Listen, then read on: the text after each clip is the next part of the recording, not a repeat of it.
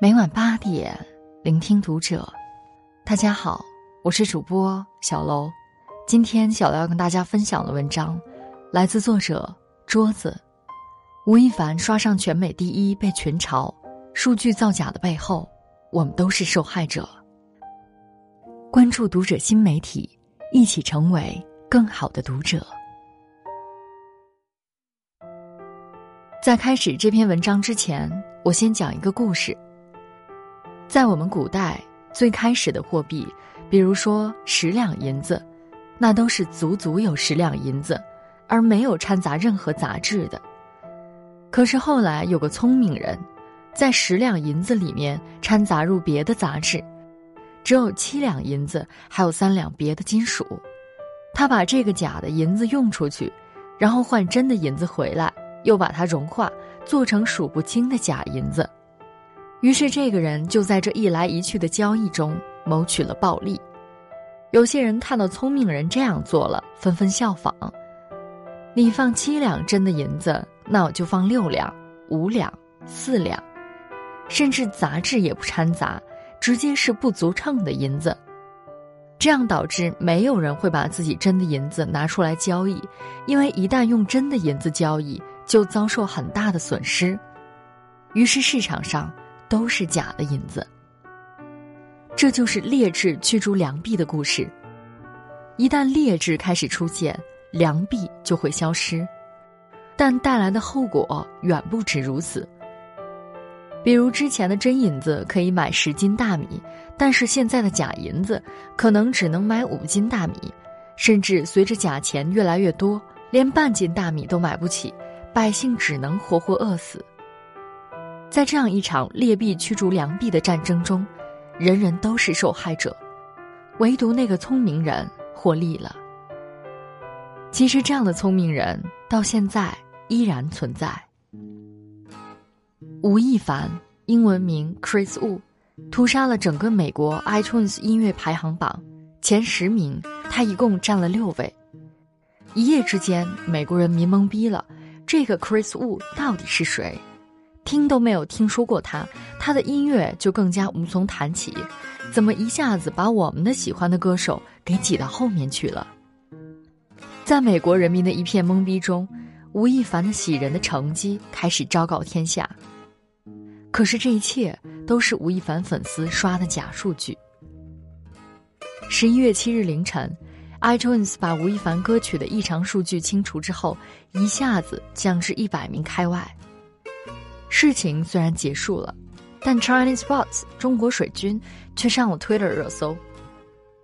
本来中国艺人走向世界已经很艰难了，这又给我们中国人抹上了一道不光彩的色彩。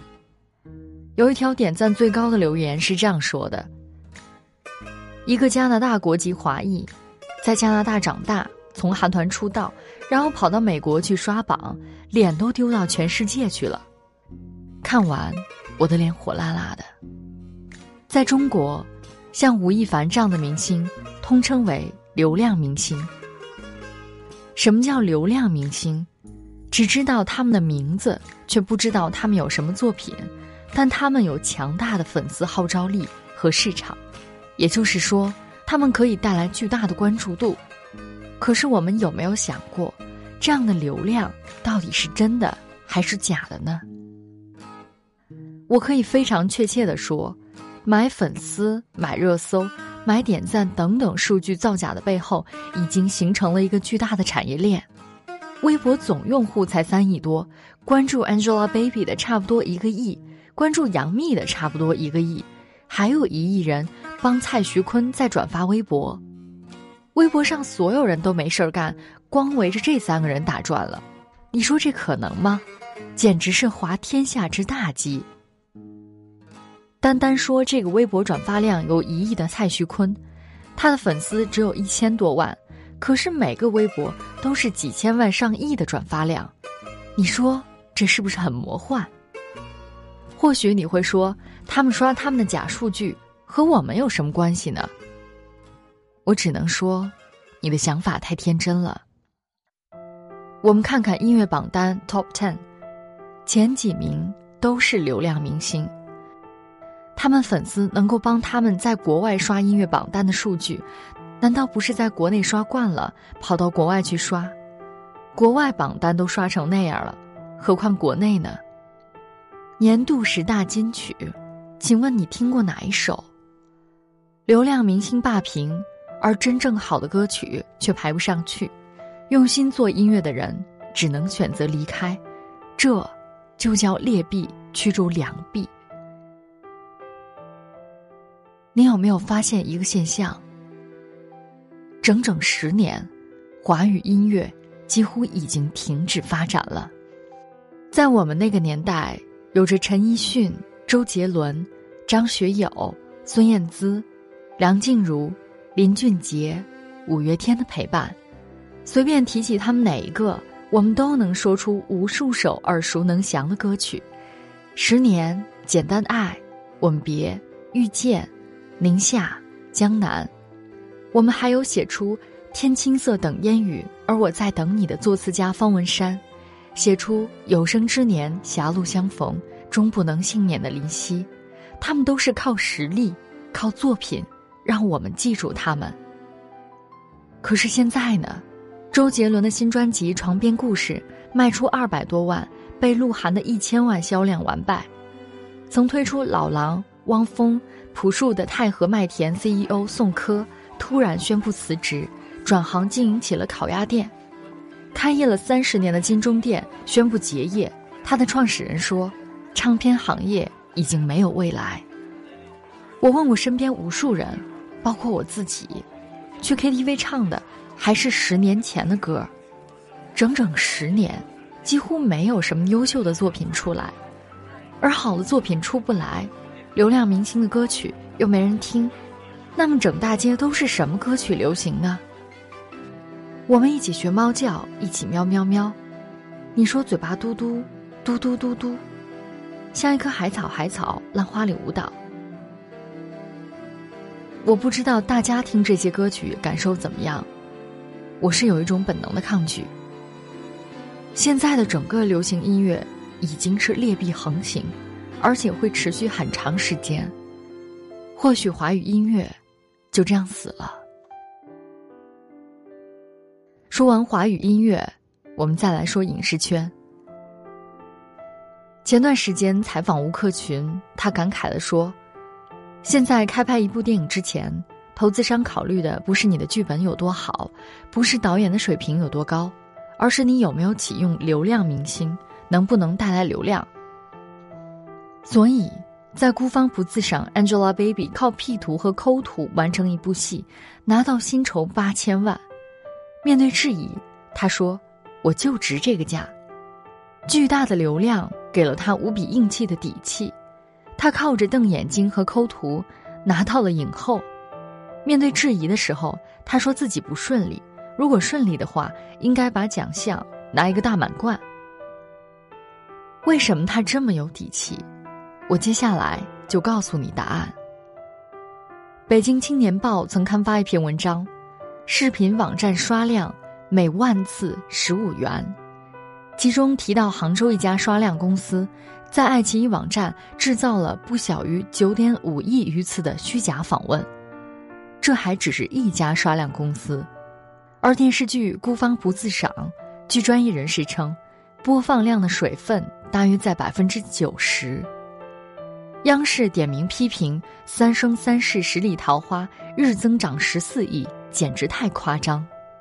你看，从买假粉丝到买假热搜，再到买假播放量，流量明星们全部给你包圆了，怎么会没有底气呢？这只是电视剧、电影票房数据造假的花样就更多了。电影版《三生三世十里桃花》从头烂到尾，口碑不好，票房上不去，怎么办？粉丝发明了一个新词，叫“锁场”。何谓锁场？在影院放出排片后，第一时间购买空场次的电影票，把场次锁住，这样电影院就不能撤销场次或换场，最后在开映之前退票。影院老板被坑得苦不堪言。虚假数据的繁荣，是流量明星们在影视圈的一场自嗨。从假粉丝到假热搜，到假演技，再到假的奖项，反正什么都是假的，只有他们赚到的钱是真的。刚刚闭幕不久的金鹰节，张译的一句话让人心酸不已。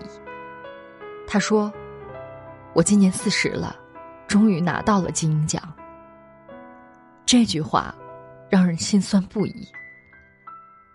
张译的演技有目共睹，塑造经典角色无数，努力了几十年，用血和泪，终于拿到了金鹰奖。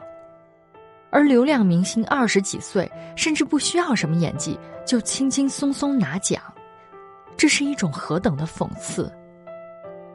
其实张译还是幸运的，许多老戏骨已经陷入了无戏可拍的地步。宋丹丹说自己无戏可拍，海清说：“我现在不挑剧本了，有剧拍就不错了。”而一代金鸡影后蒋雯丽已经接不到戏了，他们的演技无可挑剔。可是现在流量明星当道，他们把老艺术家的戏份抢完，还要抢走奖项。为什么现在的垃圾片越来越多？为什么没有任何演技的明星也可以当演员？因为市场上劣币当道。如果不是国家的限娱令、限薪令，这样的情况还会愈演愈烈。我感到唏嘘不已。这一代明星和上一代明星相比，真的差得太远太远了。这一代流量明星们不断买假粉丝、买假热搜、炒假绯闻。而我们上一代的，周润发捐献了五十六个亿，古天乐资助的实验小学刚刚动工，张智霖捐献了自己的器官，韩红领养了二百多个孩子，创立了韩红慈善基金会。当流量明星的粉丝们帮他们的爱豆拼命刷数据的时候，这些真正有实力、有作品的明星们，在渐渐淡出我们的视野。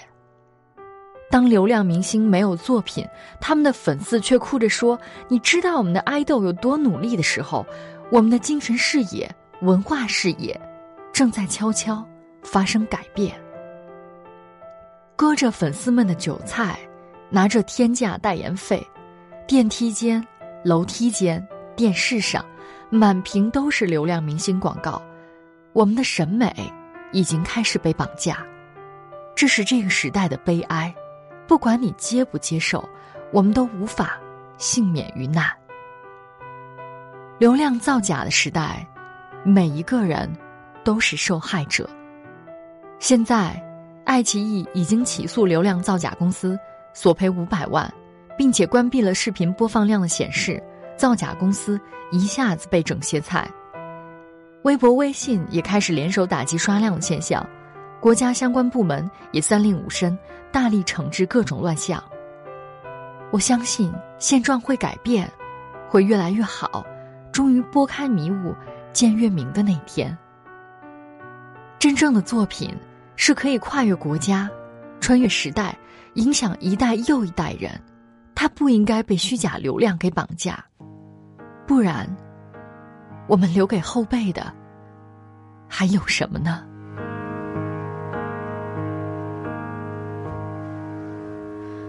我的小时候吵闹任性的时候，我的外婆总会唱歌哄我。天的午后，姥姥的歌安慰我，那首歌好像这样唱的。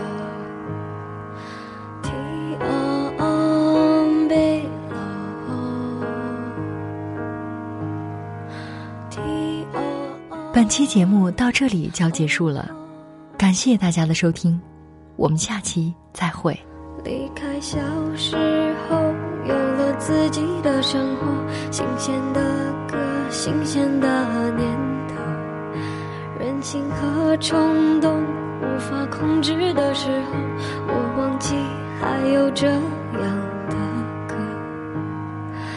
T O O